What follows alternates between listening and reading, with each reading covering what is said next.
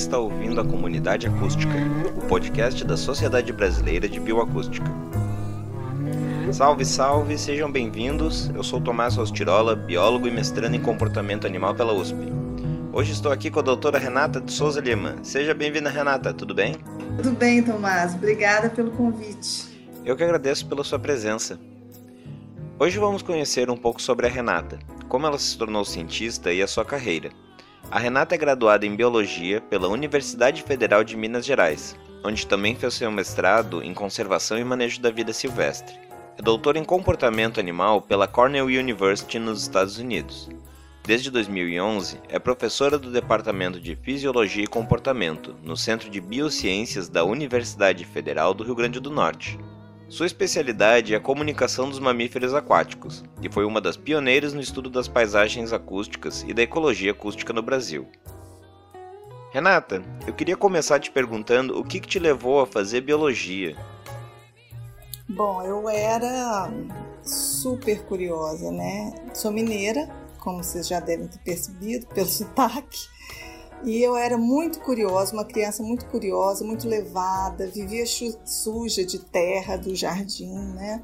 Sempre quis ser cientista, o mar sempre me chamou e eu sempre prestei atenção em bicho. E eu me realizava em ficar olhando para a natureza e fazer descobertas, né? E isso não mudou muito até hoje. Mas eu tinha outros interesses fortes, né, também. Eu nasci e me criei em meio à música, meu avô era violinista, além de médico. Então eu lembro assim que tocava muita música, música clássica. Eu lembro de estar tá mexendo em muito disco.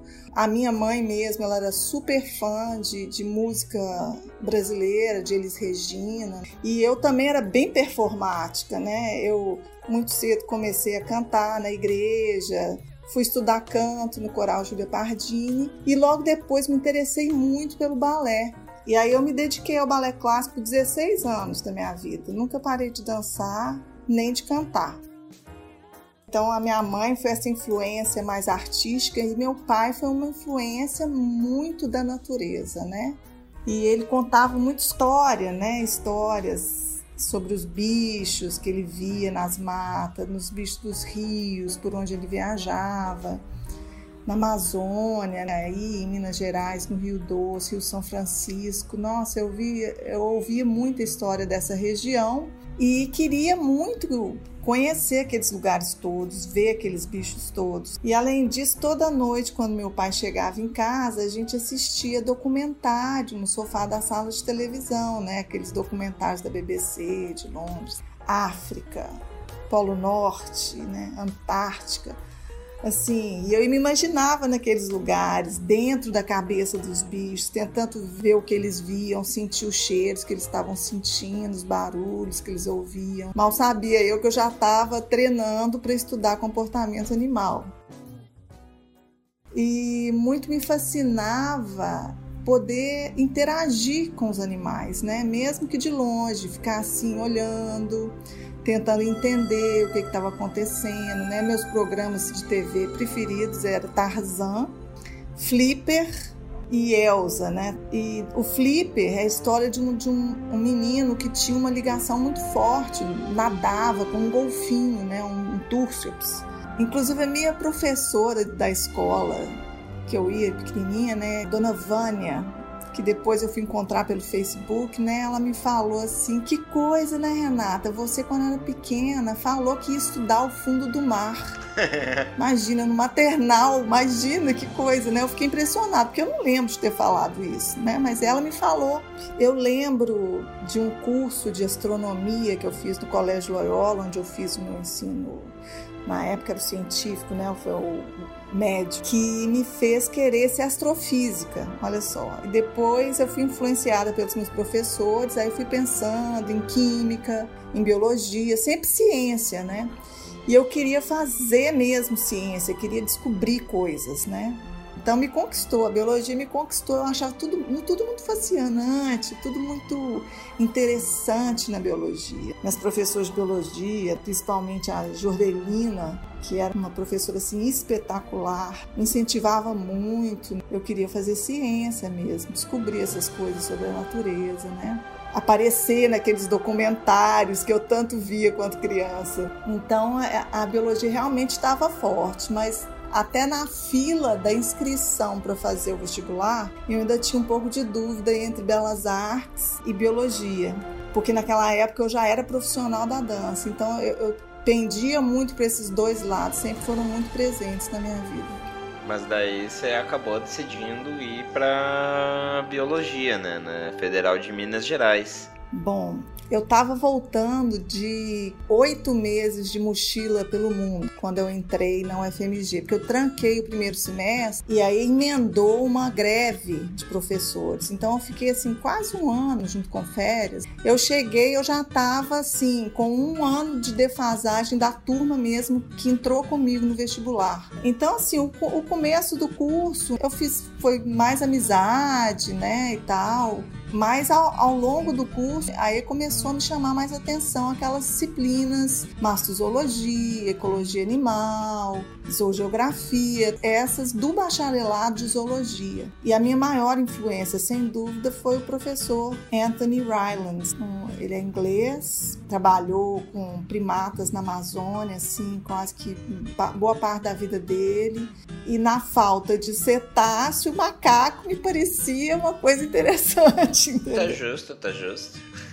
comportamento primata também é muito bacana. E ele me deu a oportunidade de falar sobre mamíferos aquáticos durante a disciplina dele. Eu fiz um trabalho e ele depois veio conversar comigo, que ele achou bacana. Eu estava tratando de sistemas de acasalamento, que é uma coisa que eu dou aula até hoje disso. E aí eu tentei fazer minha monografia com os mico estrela é, Calitrix penicillata eles comem aquele exudato que sai de árvore, né, que a gente chama de goma, tipo um meladinho assim, que eles usam aquilo como recurso alimentar, eles se alimentam daquilo, né? É, a gente faz, fazia uma, tinha uma brincadeira lá na UFMG. Penicilata, calitriquide selvagem. Oh! Você vai cortar, viu? Não. Mas bom, então estava me preparando para fazer isso como monografia, só que eu nunca achei os bichos. Eu nunca consegui seguir um, um, um, grupo desses micos, era muito difícil, né? Eu via eles longe, tentava me aproximar, não dava tempo deles se habituarem a mim, a minha presença, né? Uma monografia. Eu tinha pouco tempo para me formar. E fui fazer minha monografia, então, com, com aves no laboratório de ornitologia, em vez de ser no laboratório de mastozoologia, onde eu já estava né, mais inserida, faz estágio, etc. lá. E fiz minha monografia na, em Petit, que é uma estação ecológica em Santa Bárbara, no interior de Minas Gerais.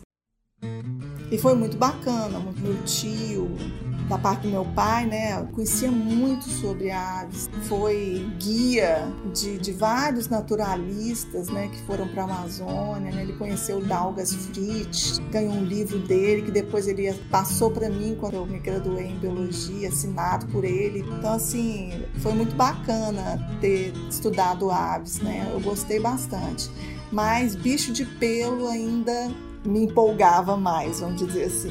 Tu também se formou licenciada. Nessa época que tu fez a graduação, tu já pensava em se tornar professora universitária? Não, não necessariamente, mas eu, eu tenho um tio, tinha um tio, ele já faleceu, que era médico, né? Ele era um grande pesquisador, Luiz Paula Castro, e ele, como ele já estava na carreira acadêmica, e a gente conversava muito de ciência, de pesquisa, né? Ele era a o pesquisador da minha família, né? Que eu recorria a ele para conversar, né? Para saber como é que eram as coisas. E ele me falou que era interessante. Eu dar aula na universidade, né? Ele me contava da experiência dele. Eu achava aquilo bacana porque tem dentro da universidade tem a pesquisa também. Então eu aproveitei que faltava só mais um semestre só mais algumas matérias e, e cursei esses, essas disciplinas à noite, porque na época eu era, era bailarina, né? Então eu ficava o dia inteiro ensaiando e de noite eu ia para a universidade para terminar a licenciatura. Só que a oportunidade que eu tanto esperava só surgiu numa palestra lá na PUC MG, né, o Dr. Francisco Colares, né, o vulgo Chicuta, que era veterinário, ele ia falar de mamíferos aquáticos da Amazônia. Falava de peixe-boi, de ariranha, de tucuxi, de boto cor-de-rosa. Eu enlouqueci. Eu fiquei assim, cheia de estrelinha no olho, né? E fiquei de plantão na porta do auditório, esperando a oportunidade de falar com ele, de me voluntariar. E acabou que ele foi com a minha cara e me aceitou para um estágio, né, para fazer a primeira translocação de botos cor-de-rosa que a gente ia transportar de Lagoa da Prata, em Minas Gerais, tem uma lagoa mesmo, artificial, nessa, nesse município de Minas Gerais, né? E dentro dessa lagoa tinham é, botos cor-de-rosa que não são de lá, que foram levados para lá através de tráfico ilegal de fauna e o IBAMA estava com esse projeto de é, captura e soltura no ambiente natural. Então a gente levou esses animais para Formoso do Araguaia, né, o Rio Formoso do Araguaia, no Tocantins. E aí lá eu fiquei observando o comportamento né, desses animais, assim, desses indivíduos até não, porque eles no, no primeiro dia eles já sumiram, a gente nunca mais achou, mas tinha muito boto lá. E eu ficava grudada né, na beirada do rio com uma câmera enorme na época, observando e filmando esses animais. Eu achei simplesmente fascinante, né? Ouvir onça urrando perto de mim, foi muito bacana assim, essa experiência. Aí eu me formei e através do Chicuta eu fui selecionada como responsável de campo pela primeira reintrodução de filhotes órfãos de peixe-boi marinho que foram criados e reabilitados em cativeiro, né? No então Centro Peixe-Boi, hoje é Centro Nacional de Pesquisa e Conservação de Mamíferos Aquáticos, o CMA, que é do ICMBio, né? Na época era tudo IBAMA. Então eu tive a honra de participar da primeira reintrodução. Super assim, recém-formada, tinha feito aquela translocação, andado de avião búfalo, com boto dentro do avião búfalo, foi muito bacana e tal, mas eu não me senti experiente. E eu tinha essa grande responsabilidade, né? Eu lembro até hoje do Astro e da Lua, da Folia, muita, muita, muita saudade desse tempo do, do peixe-boi, né? Então eu passei um período entre a ilha de Tamaracá, né, em Pernambuco, fui para Lagoas, fui para Paraíba, é, trabalhando com, na equipe do, do, do projeto Peixe Boi da época, né? No projeto Peixe Boi foi minha primeira, meu primeiro contato real com a bioacústica. Eu tive a oportunidade de usar um hidrofone que tinha sido levado para lá por uma pesquisadora argentina que não pôde desenvolver a pesquisa e que deixou lá e eu pedi, poxa, eu posso usar, né? Aí comecei a usar e, essa oportunidade, para mim, era perfeita, porque eu ia conseguir escutar o que, que os peixes bois falavam enquanto eu estava observando o comportamento deles, né? Então, praticamente definiu as minhas linhas de pesquisa e a minha carreira atual, né? Essa oportunidade. E, e eu fiquei muito, muito envolvida também com essa questão da problemática da, da conservação da biodiversidade, especialmente nessa questão da perda de hábitat para as espécies marinhas, né, para as espécies de mamíferos aquáticos, a degradação do hábitat, a nossa ocupação costeira, né, humana, né, que realmente estava tirando o lugar que era deles. Depois de vários anos aí de experiência em projetos de pesquisa e de conservação, eu falei não, eu quero focar nisso, porque eu queria saber se o que eu ouvia quando eu estava olhando para o aço e para a lua, eu ouvia duas vozes diferentes. Eu ouvia um e um Uau. diferentes. E eu achava que será que era de cada um deles, entendeu? Eu, Eu não sabia, porque a gente não tinha. Eu gravava em fita cassete, né? A gente não olhava para o espectrograma no computador como faz hoje com essa facilidade. Né? Eu, eu gravava aquilo ali, ouvia, estava gravando, eu guardava na fita e nunca mais olhava para aquele som. Ficava marcando os vizinhos lá de toda vez que eles vocalizavam, mas não sabia direito, mas eu tinha essa, essa eu tava com essa suspeita. Eu falei, pô, será que eles, cada um tem uma voz?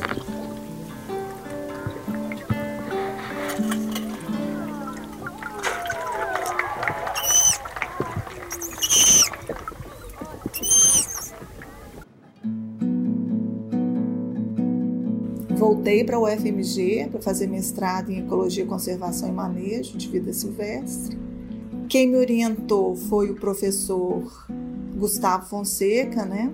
Que tinha sido já meu professor na graduação, né? Ao longo do meu projeto de, de mestrado, eu confirmei essa minha hipótese, que era uma hipótese original, sobre essa existência de identidade vocal em sirênios da família Triquequidae, né? Sirênios, né, que são os peixes bois, né? E também falei das aplicações disso no manejo das espécies no Brasil. É, quando eu entrei para o mestrado, eu já tinha conversado com o Regis Pinto de Lima, né, que era na época era o coordenador do projeto Peixe Boi, já tinha conversado dessa minha vontade de voltar e gravar novamente, né, com o protocolo de separar individualmente os animais, né, para poder ter certeza de quem que eu estava gravando, é, para poder testar essa hipótese mesmo. E conversei também com a doutora Vera da Silva, né, que era era chefe do laboratório de mamíferos aquáticos do INPA em Manaus, e a gente tinha combinado desenvolver esse projeto, é, tanto lá na Amazônia quanto no, no litoral.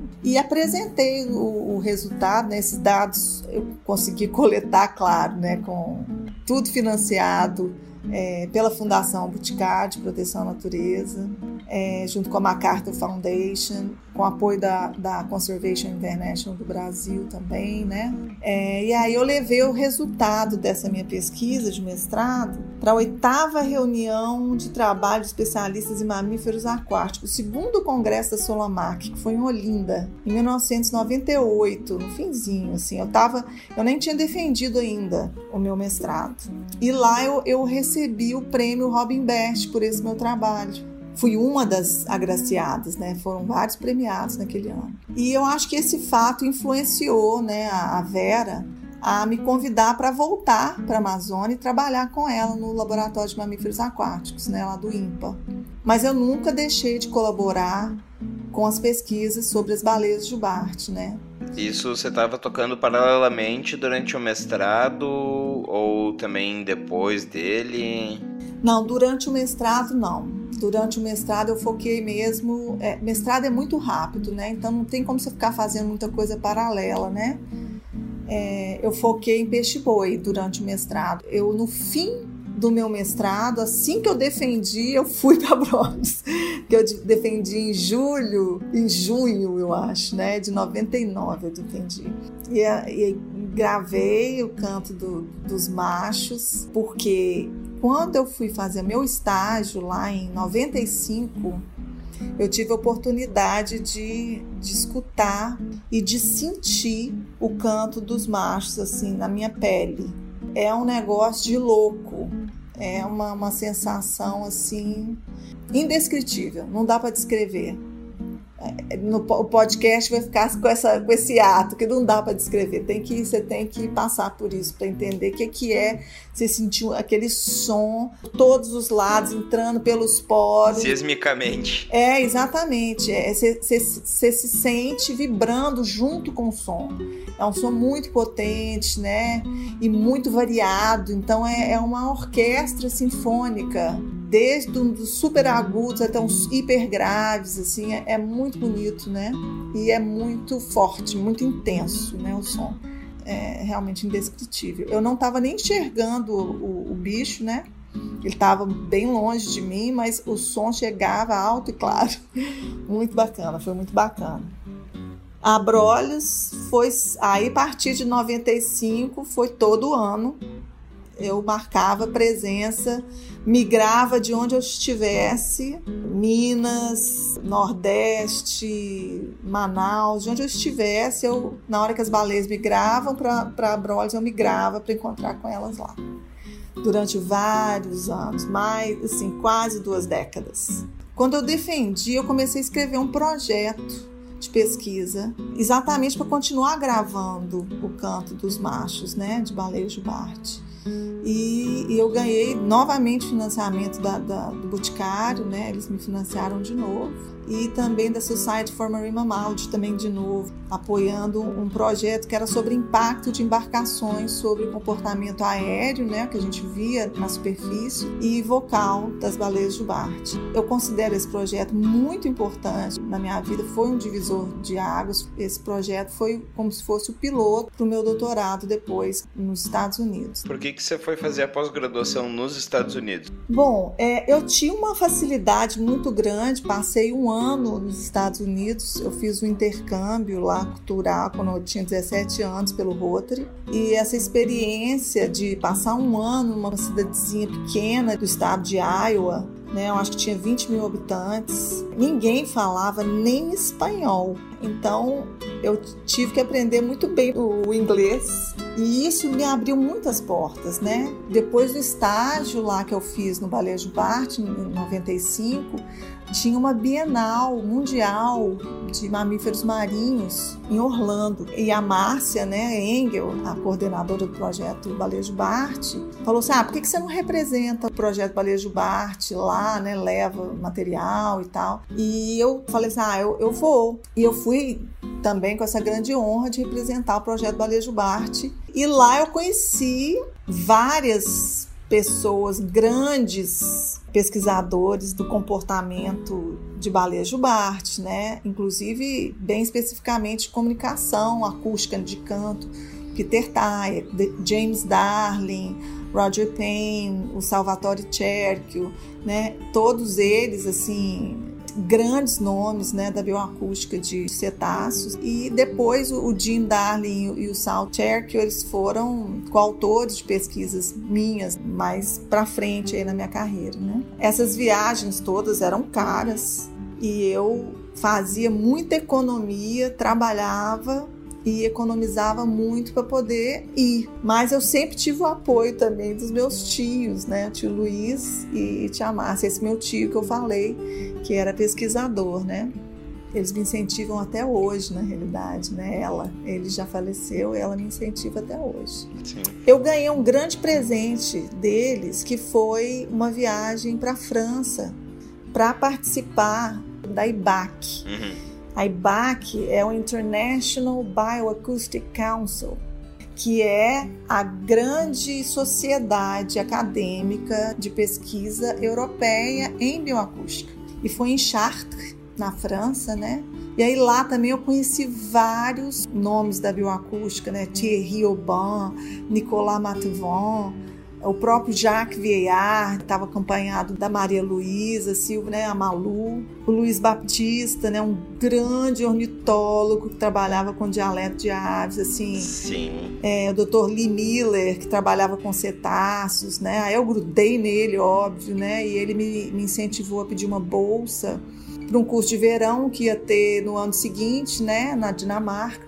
E conheci também os estudantes, como eu, Sim. Maria Clara Morim, Diego Gil, que hoje são referência mundial de bioacústica. Então, muita gente boa estava em Chartres. E era bem pequenininho o congresso, sabe? Assim, foi uma experiência muito marcante também ir nesses congressos é uma coisa que eu falo também. A gente tem que ir nos congressos, nos eventos científicos, porque abre uma janela tanto de, de rede de colaboração, de conhecimento mesmo, face to face, né? Que você conhece a pessoa pessoalmente, né? Sim. E também de conhecimento de, de trabalhos, né? Do que está acontecendo no mundo. Isso é muito importante para quem quer qualquer carreira acadêmica, né? Você uhum. tem que estar tá atual, você tem que estar tá acompanhando a ponta do, do seu tópico de estudo, né? Que aparece nesses congressos, né? Então, em 2000, já com o título de mestre debaixo do braço, aceitei o convite da Vera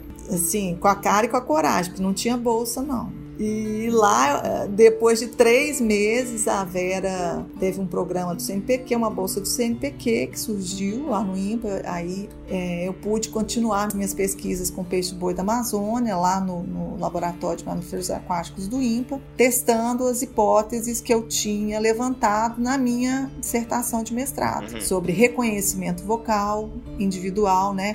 Eu tinha descoberto que eles tinham vozes diferentes, mas eu queria provar que eles eles reconheciam a diferença nas, nas vozes. Uhum. Então, eu fiz experimentos com playback é, e outras questões também sobre ontogenia desses padrões vocais. Ontogenia quer dizer o desenvolvimento desse caráter ao longo da vida daquele animal, né? E como é que é o desenvolvimento desse padrão vocal individual ao longo da vida? E lá tinham filhotes de várias idades, tinham adultos, então a gente foi tentando também pesquisar esses tópicos.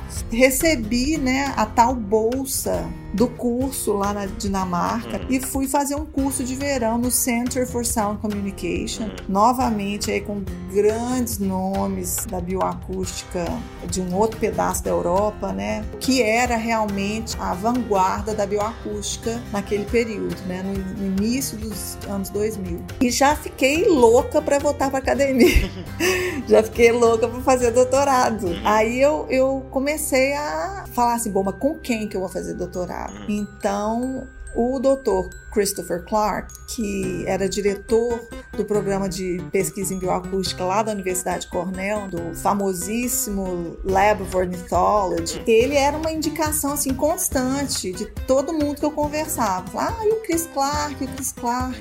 Eu conheci o, o Chris Clark pessoalmente, né, em um outro congresso bienal de mamíferos marinhos que aconteceu no Havaí. E lá é, eu sentei com ele, conversei sobre o que ele fazia, né? Ele fez uma plenária maravilhosa, né? Ele iniciou a fala dele com o planeta Terra no universo, assim, e falando da, da dimensão da comunicação das baleias, que era uma dimensão oceânica. Aquilo ali abriu minha cabeça. E o Chris Clark sempre fez isso comigo, ele sempre abriu a minha cabeça para novos olhares, novas percepções, muito mais é, holísticas, muito mais assim abrangentes do que aquilo que eu estava acostumada a fazer. E aí eu falei, pô, esse cara é o cara. para Cornell, eu tive que fazer duas vezes a prova. Tem essas provas estandartizadas, né, que a gente tem que fazer, que a gente aqui no Brasil não está acostumado a fazer. Então eu fiquei com uma nota ruim na primeira vez que eu fiz. Eu tive que fazer duas vezes. E aí na segunda vez que eu fiz, eu passei. Por que que tu escolheu a Cornell? O que que tem de tão especial no laboratório da Cornell? Pois é, eu já tinha ido para Cornell. O Chris, nessa ocasião que eu conheci lá no Havaí, ele falou assim: por que, que você não vai nos visitar lá em Ítaca? Você pode ficar na minha casa. Me convidou para ficar na casa dele. Eu falei, bom, eu vou. lá fui eu. Eu fui, né, conhecer o, o, o, BRP, né, que é o Bioacoustics Research Program, né, e a Universidade Cornell. Eu fiquei extasiada, né.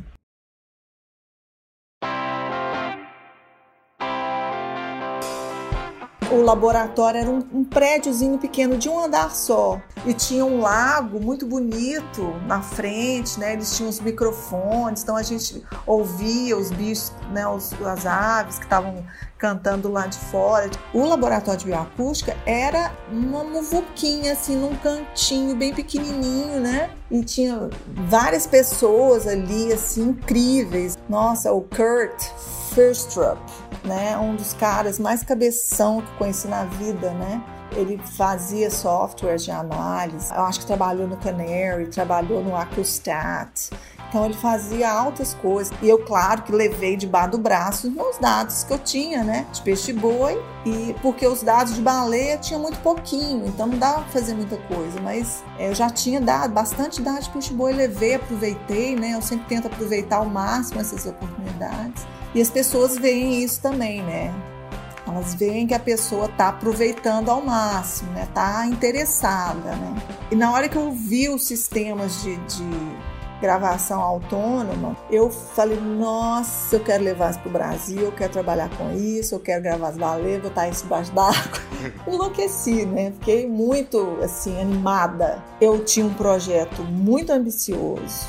Eu queria investigar vários aspectos da ecologia comportamental, de seleção sexual em baleias de Bart. E Cornell tinha todas as ferramentas para poder fazer isso. O Cris, apesar de trabalhar com baleia, ele se inseriu ali no laboratório porque foi onde deram lugar para ele. E lá também ele começou a ter colaboração de outras pessoas famosíssimas, né? A Sandy Vanderkamp, Jack Bradbury, foram esses, esses grandes nomes da bioacústica em aves, trabalhavam lá, eram professores de outro departamento da universidade, né? Só que trabalhavam, faziam a pesquisa dele lá no Lab of Ornithology. Nossa, a melhor aula que eu já vi na minha vida de bioacústica foi do Jack Bradbury. Um dia, se Deus quiser, eu vou ser tão boa professora quanto ele eu tinha todo o suporte de infraestrutura, de instrumentação para o que eu queria fazer, né? Porque eu queria investigar esses, esses aspectos da ecologia comportamental, ecologia acústica dos animais e também os efeitos do tráfego de embarcação a motor no comportamento desses animais, né? Em 2002, o laboratório de ornitologia já não era o mesmo eles tinham ganhado um, um financiamento assim muito grande, exorbitante mesmo. E eles levantaram um edifício de quatro andares, que é a coisa mais maravilhosa do mundo, todo de vidro e de madeira, assim. Na hora que eu cheguei lá, falei assim: eu vou ter uma sala aqui. né? Eu comecei a rir. Putz, eu tava sonhando o tempo todo, eu andava flutuando pelo campus na minha linha de pesquisa, né? Que é bioacústica. Cornell sempre teve na vanguarda, sempre avançou primeiro que todo mundo. O próprio Raven, que é um dos principais programas de análise de bioacústica, foi criado dentro do laboratório, né? É, e, e os primeiros sistemas autônomos de gravação foram criados lá também. O Song Meter veio do, do, que a gente chamava de. A gente chamava de. Automated Recording Units, né? É, ARU, exatamente. Eu tava lá quando o pessoal tava fazendo o, os protótipos. É, o doutorado na Universidade Cornell, eu acho que na maioria das universidades americanas, é bem diferente daqui. A gente monta a banca no início. Né? Então você tem um, um, grupo de professores que te acompanha ao longo de todo o desenvolvimento do seu projeto. É, não é só na hora da defesa que você vai ter uma banca né, avaliando o seu trabalho. Seu trabalho é avaliado desde o início, desde a escolha que você faz as disciplinas que você vai cursar. Eles veem se você está realmente querendo se tornar um, um pesquisador que tem conhecimento amplo e profundo ou não. E isso fica muito claro no, no exame que a gente chama lá em Cornell, chama de exame A. É, na maioria dos outros lugares é exame de qualificação, é o Qualifying Exam, né? O, lá em Cornell eles chamam de A Exam. E você tem que passar, você tem que passar, porque se você não passa, você, você continua o seu projeto, mas sai com o título de mestre. Você não sai com o título de doutor. Então é um rito de passagem, né? E ao chegar em Cornell, eu, completamente deslumbrada, querendo abraçar o mundo, queria fazer tudo ao mesmo tempo. Aí eu tive esses professores, né? Eu tinha quatro professores no meu comitê, além, né? O Chris Clark mais três.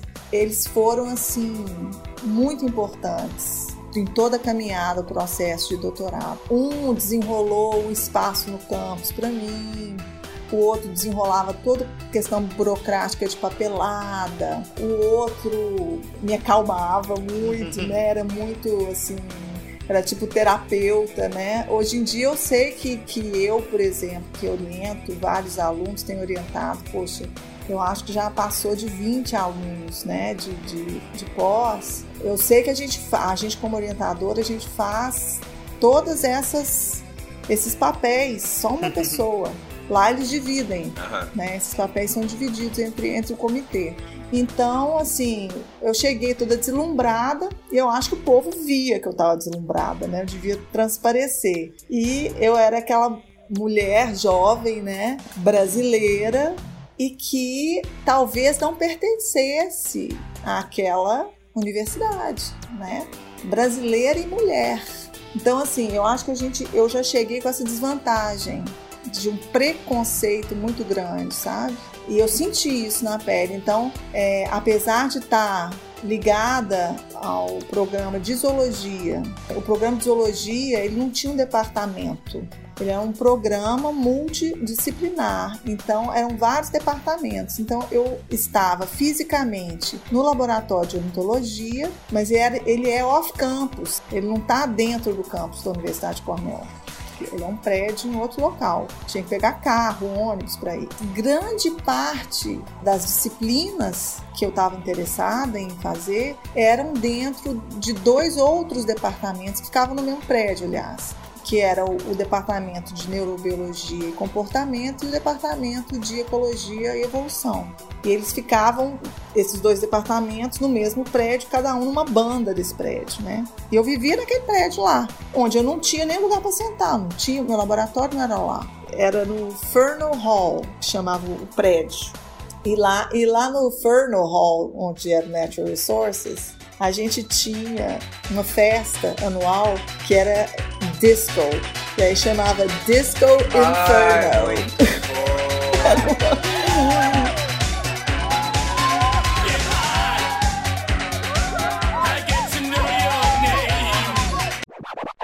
Ah, era bacana demais, bacana demais. E assim, cara, e eu sou da, da geração disco total, né? Justo. Quando o disco tava no topo, eu era assim, meninota, né? Então adorava. E aí, nessas festas anuais, eu me divertia assim, baldes, né? Era muito divertido.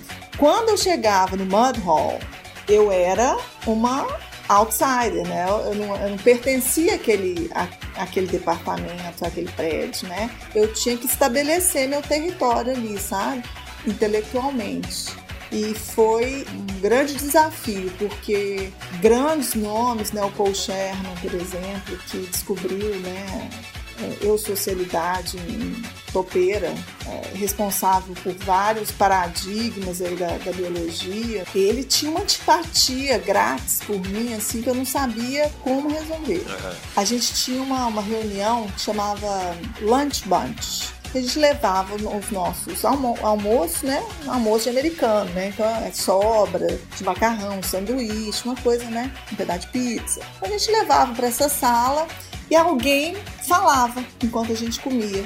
E a gente discutia ideias, resultados, né? Era muito legal, né? Já tentei fazer isso várias vezes aqui, mas nunca dá certo. Assim, tem que ter uma certa tradição para o negócio funcionar, né? O, os Pint of Science, né? Tá começando a ser isso. Né? Ah, sim, exatamente. Então eu sentava naquelas reuniões, né?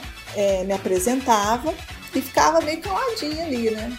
Mas eu nunca tive muita papa na língua, não. Então, quando eu achava que eu podia dar alguma contribuição, primeiro eu começava perguntando. As pessoas viam que as perguntas não eram muito bestas, né? Talvez. Não sei, não existe pergunta besta, né? Mas assim, eu, eu falava algumas coisas que aí as pessoas começaram a me aceitar. Mas assim, foi só depois, assim, de eu ter contestado o Paul Sherman num desses lunch bunches, uhum. que ele tava falando sobre. Eu lembro exatamente o assunto. Ele estava falando sobre evolução de intolerância à lactose. Hum. Ele falando que os mamíferos e, da evolução disse que mamífero era X. Aí eu falei, não. Aí eu levantei mim e falei assim: olha, mamífero aquático não tem lactase. Ao preparar as mamadeiras para os peixes bois, uma vez eu tinha notado que era leite sem lactose. Eu perguntei por quê, e aí Aí a Vera falou, não, tem esse paper aqui e tal, é, é, eles não têm lá em casa e tal. Eu falei isso com ele, ele falou, mas você tem certeza? Me trucou na mesma hora, né? Ele duvidou. Eu falei assim, tem, tem um artigo, eu posso mandar para você. Aí eu mandei, imediatamente saí da reunião, procurei o artigo, mandei para ele. E aí ele falou, ele mandou um e-mail agradecendo e a partir desse momento ele falou: "Não, é, realmente essa menina ela presta atenção e ela tá acompanhando aqui, ela não tá simplesmente aqui de turista, uhum. como, eu, como eu me sentia às vezes, né? Assim, eu me sentia como se eles achassem que eu não pertencia a Cornell. Então, essa questão do pertencimento, eu comecei gradativamente a ter esse pertencimento dentro desses outros departamentos, mas a, a, o grande momento foi quando eu defendi mesmo a minha qualificação, né? Lá é o seguinte: você tem que ter o conhecimento amplo e profundo sobre o tópico do, do seu projeto de doutorado. Então, eu sentei com cada um dos meus orientadores do meu comitê e cada um deles me disse o que, que eu tinha que estudar. Então, um falou que eu tinha que estudar, né, cladística, taxonomia, caracteres morfológicos, fonação. O outro falou que eu tinha que estudar física, acústica, o outro falou que eu tinha que estudar oceanografia, o outro falou que eu tinha que estudar comportamento animal, Justo. né, evolução de sinais. Quer dizer, você tá, você tá entendendo? Assim, que era, pra, era tudo. Eu tinha que estudar tudo. Tudo que, que vagamente se relacionava com o meu tópico de estudo. É que ecologia e acústica combina vagamente com muita coisa, né? Vagamente com muita coisa. Imagina acústica, física, né? E eu tinha que saber, obviamente eu tinha que saber. E eu nervosíssima, estudando igual uma louca em casa, né? Eu nem trocava de roupa, passava o dia inteiro de pijama estudando, né? Praticamente o um isolamento social eu tava lá, né? Era eu, minha cachorra, a única coisa que eu fazia era sair pra, com a cachorra e voltava para casa, para os livros. Eu tenho até hoje o caderno né, de anotações que eu estudei, tem coisa que eu consulto lá até hoje. Ah, imagino. A gente não ficava no computador estudando naquela época, a gente pegava livro mesmo, era papel, né? Essa, esse negócio de computador era muito novo ainda, não tinha esse negócio de PDF. Começou, já começou a ter, mas assim, era muito separata, era muito biblioteca ainda naquela época, né? E eu queria ver assim, o, ah, não tem o PDF da primeira vez que apareceu num livro uma citação sobre o som de baleia. Eu fui para Olin Library, que é uma das bibliotecas de Cornell, uhum. e tem a coleção lá dentro, tem a coleção de livros raros. A gente tinha que pedir permissão, marcar horário e de luva, de touca para pegar no livro, para poder olhar o livro. E esse pedaço do livro, né, eu, eu transcrevi literalmente, né, citei lá a transcrição, está na minha tese de doutorado. Mas é a primeira vez que tinham falado de som de baleia na vida, tinham colocado no papel. Claro que Dante falava já, né, mas poeticamente, não cientificamente, assim. O primeiro relato, né, do, do canto da baleia de baixo, assim, daquela forma. Então, assim, eu tinha acesso a umas coisas muito bacanas, né? E esses livros todos, tu, tudo isso que eu juntei, eu tinha que absorver para poder responder a todas as perguntas do meu comitê. Esse, esse exame, essa, esse exame é oral. Diz a lenda que quanto mais longo, melhor você está indo. Então eu vi minhas colegas duas horas, de exame de qualificação, duas horas e meia, três horas. Eu falei, bom, se eu conseguir chegar em três horas, eu fico feliz, porque eu sempre botava minha barra alta, né? Bom, no final das contas, a minha, a, meu exame de qualificação durou quatro horas e meia. Eu estava já exausta de pensar, porque mesmo que eu não soubesse, eu tinha que argumentar de forma que fosse lógica a resposta. Sim. Mesmo que eu não soubesse a resposta. Sim uma ou duas perguntas que eu não sabia. Saí assim exausta, né? E o, o Chris Clark, né, o meu orientador principal, saiu dando pulinho, né? Uhum. Falando, ah, she tested flying colors. Uhum. Assim, eu fiquei até, eu falei, sem graça, assim, né? Com a, com a, reação dele. E aí eu percebi que, poxa, passei, né? Uhum. Passei por essa fase. Agora eu sou um candidate, PhD candidate. Você é um candidato a PhD. Que até então eu era um estudante, estudante de pós-graduação. Agora, passado aquele momento, eu era um candidato a PhD. PhD. Eu já tinha conhecimento amplo e profundo suficiente para ter o título. Essa etapa final, agora que você já tinha respirado, você já sabia que era uma candidate, o que, que faltava fazer? Onde que você publicou? Quais foram os passos que tu deu? Eu tinha que fazer projeto, colei meus dados, né? E, e, eu tinha os equipamentos de Cornell, mas não tinha dinheiro para levar os equipamentos para o Brasil, hum. né? Onde eu ia coletar os dados, Parque Nacional Marinho dos Abrolhos. E aí eu, eu escrevi 24 propostas de financiamento e dessas 24 propostas, três foram aprovadas. Só que teve uma que foi bem, um vulto bem grande. Era uma bolsa de inovação tecnológica oferecida por um consórcio, né, que é a Canon e a AAAS e os parques nacionais americanos. E eles têm um programa chamado The Canon National Parks Science Scholars Program. Então era o dinheiro era o financiamento da Canon a Canon mesmo, das máquinas fotográficas, e eles faziam, davam essa bolsa, que a pessoa, é uma bolsa mesmo, é um salário pessoa, né? Só que como eu tinha minha bolsa da CAPES, nem se comparava né, o valor, a bolsa da CAPES era uma fração bem pequena da bolsa, dessa bolsa da Canon, mas é, eu peguei a, a, o dinheiro todo da Canon e joguei toda a pesquisa. Eu não, não não fiquei com nada para mim. Eu paguei a ida dos equipamentos, as minhas viagens, alimentação, diesel, aluguel de barco. Bom, todo, todo o custeio né, da pesquisa foi pago com o dinheiro da Canon, né? E com alguns outros pequenos, esses dois outros pequenos financiamentos que eu recebi. Um da Society for Animal Behavior e outro da Society for Marine Mammalogy. Foram esses três. Bom, e aí eu persegui o inverno durante três anos. Quando chegava o verão, eu estava lá em Cornell, eu estava indo para o Brasil.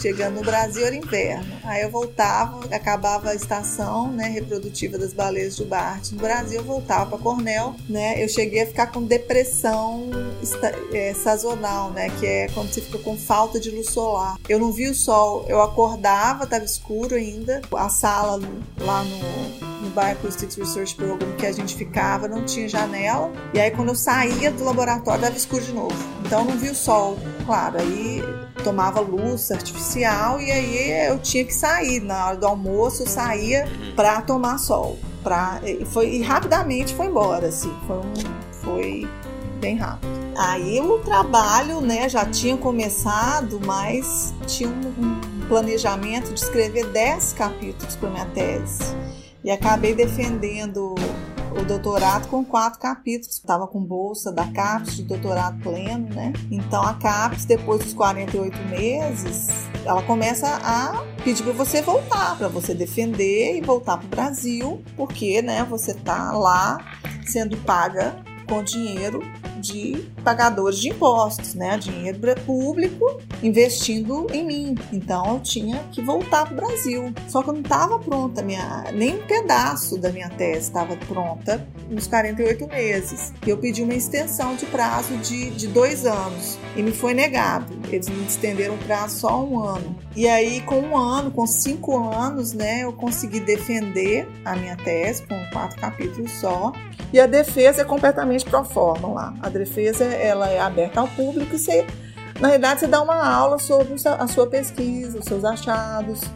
E é bem tranquilo, né? Bem tranquilo. E depois você senta com o seu comitê e fala, e agora? O que você vai fazer? Onde você vai publicar? Né? Tipo, bem tranquilo mesmo. É, eu lembro que eu recebi um grande elogio da Sandra Verenkamp, né, que ela falou que eu ia ser uma que eu era uma excelente professora, então aquilo para mim foi muito importante ter recebido um elogio dela, porque ela é uma pessoa que ela é muito comedida, né, assim, em fazer críticas positivas. Isso é sempre importante também. É, mas assim, ter recebido isso, esse elogio dela para mim foi muito importante. E ver o orgulho, né, estampado no olho do meu orientador, não tem preço também.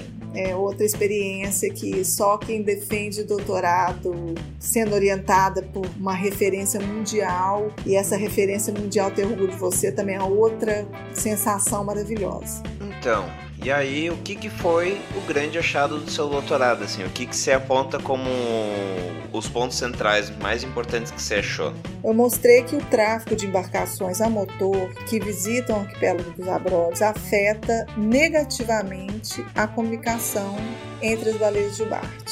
Os machos, eles cantam como propaganda de si mesmos, né? eles fazem uma autopropaganda a gente não entende muito bem se é uma autopropaganda para atrair fêmeas ou para manter outros machos que seriam seus oponentes à distância, ou os dois, como se fosse mesmo um canto de aves canoras. Mas o tráfico de embarcações, ele realmente ele influencia na capacidade desses indivíduos de serem ouvidos o ruído da embarcação ele pode mascarar, né? ele pode tampar, é muito mais forte do que o canto. E aí a baleia que estava prestando atenção no canto passa a ouvir só o barulho do barco. Muitas vezes esses cantores eles param de cantar quando são aproximados por embarcação a motor e saem daquele lugar. E, e todo essa, esse distúrbio ele potencialmente afeta os processos de seleção sexual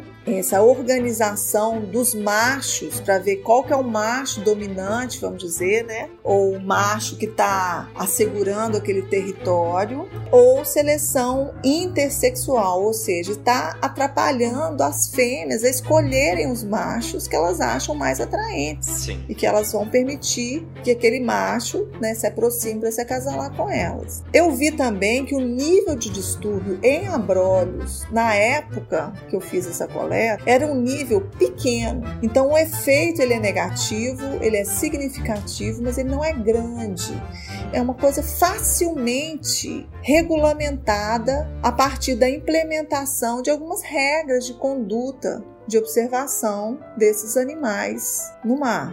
Os outros capítulos da minha tese focaram em em como que o cantor pode adotar posturas para é, melhorar o alcance do canto dele, em alguns paradigmas também sobre a estrutura do canto dos machos que estavam falhos, né? A forma com que as pessoas descrevem o canto, né? Tinha muita coisa arbitrária, subjetiva, e eu tentei, junto com meus colegas de laboratório, né, a Daniele Chalowick e o Salvatore Check, que não era aluno, né, mas ele era estava em Cornell na época, né, e colaborou conosco. E avaliei também a exposição de, de indivíduos a passagem de uma embarcação, ou de duas, ou de três, mas nesse capítulo especificamente eu, eu conseguia localizar e seguir os cantores, porque a gente tinha vários sensores sincronizados, né? Então a gente conseguia triangular e achar a posição exata daquela baleia quando ela estava fazendo aquele som e seguir a baleia ao longo de todo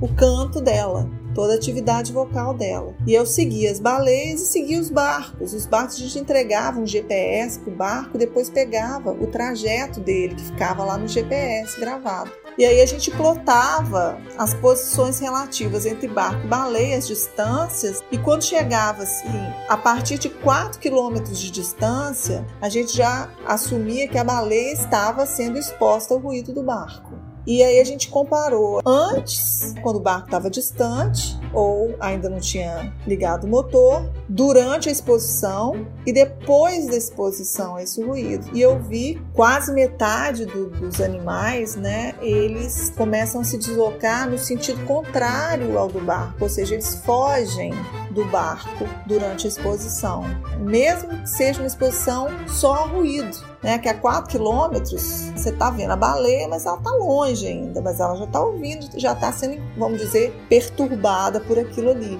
Então, assim, eu tentei, né, avaliar então a relevância adaptativa das posturas observadas, dos comportamentos de evasão e coloquei isso tudo dentro de um arcabouço da ecologia acústica, ou seja, a interação da baleia enquanto está emitindo o seu som, né, aquele som que evoluiu para mediar a reprodução desses animais e tentei ver como é que isso, né, essa interação mediada pelo som, ela estava sendo influenciada por fatores comportamentais do próprio animal, fatores ambientais, né, batimetria, e também esse fator ambiental que é a presença de ruído, né, de poluição sonora. Eu meio que viajei aí por duas das quatro questões de timbre. A relevância adaptativa, né, de, da postura, né, do animal ao cantar e a potencial influência na fisiologia, na apresentação dos sinais acústicos dos machos, além dessa questão mais aplicada da, da regulamentação do tráfego de embarcações. Você começou a trabalhar com ecologia acústica. Sim, ecologia acústica. Pois é, ecologia acústica hoje está na boca de todo mundo, né? Mas no início dos anos 2000, ecologia acústica era uma, uma coisa que era dita pelo Christopher Clark. Ele falava de acoustic habitat, acoustic ecology, acoustic niches, de uma forma que nunca tinha sido dita para a biologia.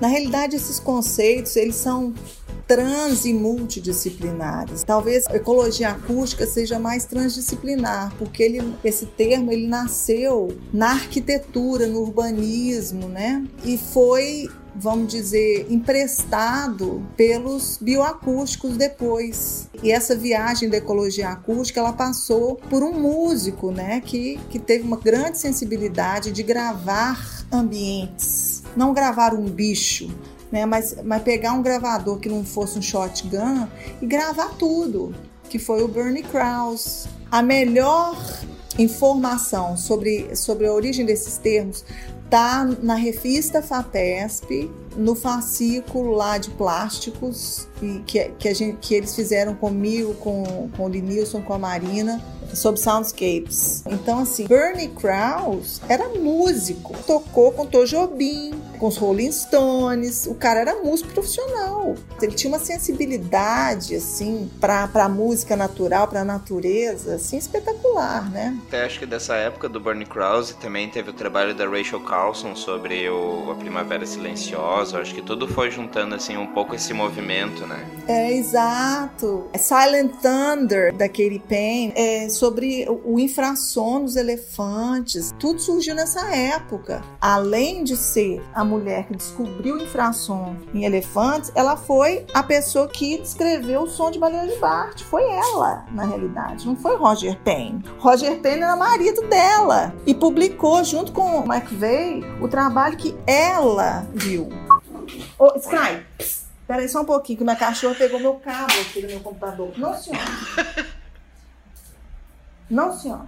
Mas, bom, é, é muita história para contar. Você já ouviu falar em Paul Sherman? Uhum. Era tudo lá de Cornell, esse povo. O Emlen é o cara do sex ratio. Uhum. Sherman é o cara do altruísmo em mamífero, uhum. da socialidade em mamífero. Tom Eisner, coleguinha ali, ó, amicíssimo do Ed Wilson eu vi o Ed Wilson falando duas vezes em Cornell. Era muito, era muito, era muito o tempo todo. E eu querendo absorver tudo, uhum. tudo, né?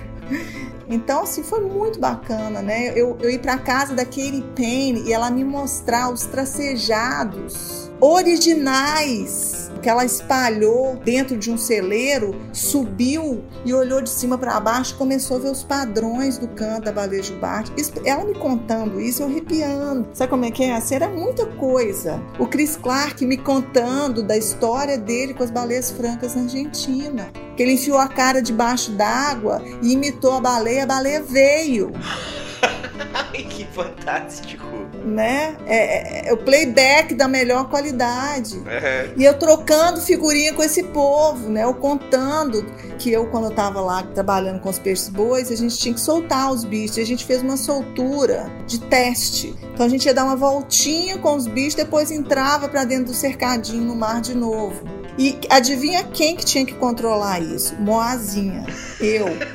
Imagina a responsabilidade de ter que trazer os bichos de volta e depois de soltar no mar. Que é um lugar pequenininho para perder, né? Um animal. Exato. E eles tinham que voltar para um recinto pequenininho. Sendo que tava o mar. E aí eles falam: não, você faz um treinamento com eles, um condicionamento. E eu, Jesus amado, o que, que eu vou fazer?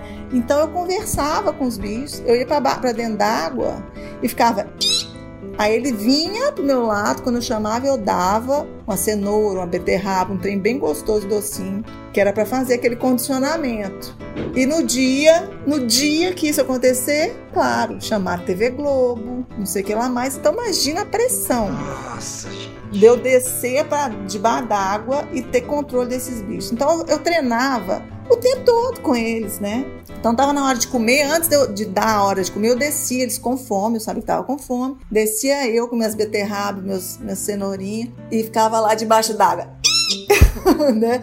Aí ele vinha, eu dava. Aí teve um dia que eu não deu tempo de fazer isso durante o dia. E eles tinham me esquecido lá no cercado, a maré tinha subido, eu não ia conseguir voltar a pé. Eu fiquei lá, né, fazendo sinal de luz lá com a minha lanterna, não tinha celular na época nem nada, né? Pra ver se alguém vinha me buscar. Aí eu falei, aí teve uma hora que eu desisti. Eu falei, não, vou passar a noite aqui, então eu vou dar, vou cair na água. Porque eu comecei a ver Noctiluca dentro da água. Eles estavam todos brilhando de Noctiluca. Noctiluca é uma algazinha, né? Unicelular que tem bioluminescência. Elas brilham, né? Aí eu falei, ah, eu vou para debaixo da água agora que eu quero ver isso. Tomás, eu fui para debaixo da água e eu lembro direitinho, o astro estava do outro lado do recinto. Uhum. Aí eu peguei minha cenourinha e fiz. Aí lá vem o astro calmamente como peixe-boi, né? Eu tô, eu tô te contando eu tô vivendo isso tudo aqui de novo na minha cabeça.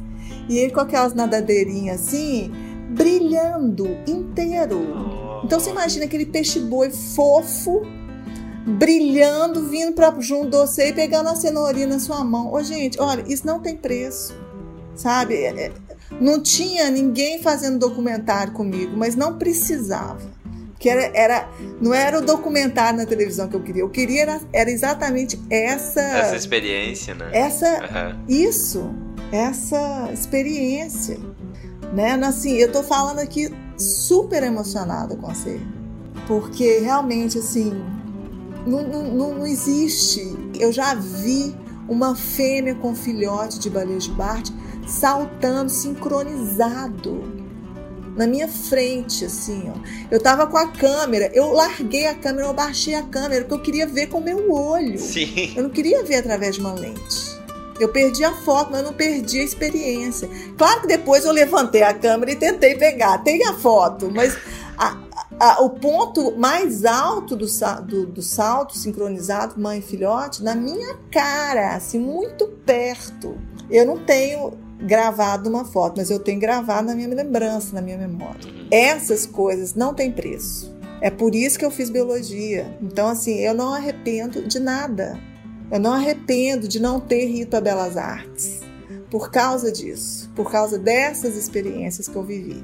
E eu acho que a gente tem que realmente trabalhar muito, muito, muito duro e muito forte pela biodiversidade, pela manutenção dos sistemas florestais, dos sistemas marinhos, porque todo mundo deve poder ter essas experiências, uhum. né? Senão elas vão sumir. Sim. A gente não vai ter mais essas oportunidades maravilhosas que emocionam, que torna a vida valiosa e, e... significativa, né? É, e que é o valor, né? É o sentido. Ter sentido. A gente vive para quê? Poxa, imagina né? Eu tô aqui bem filósofa.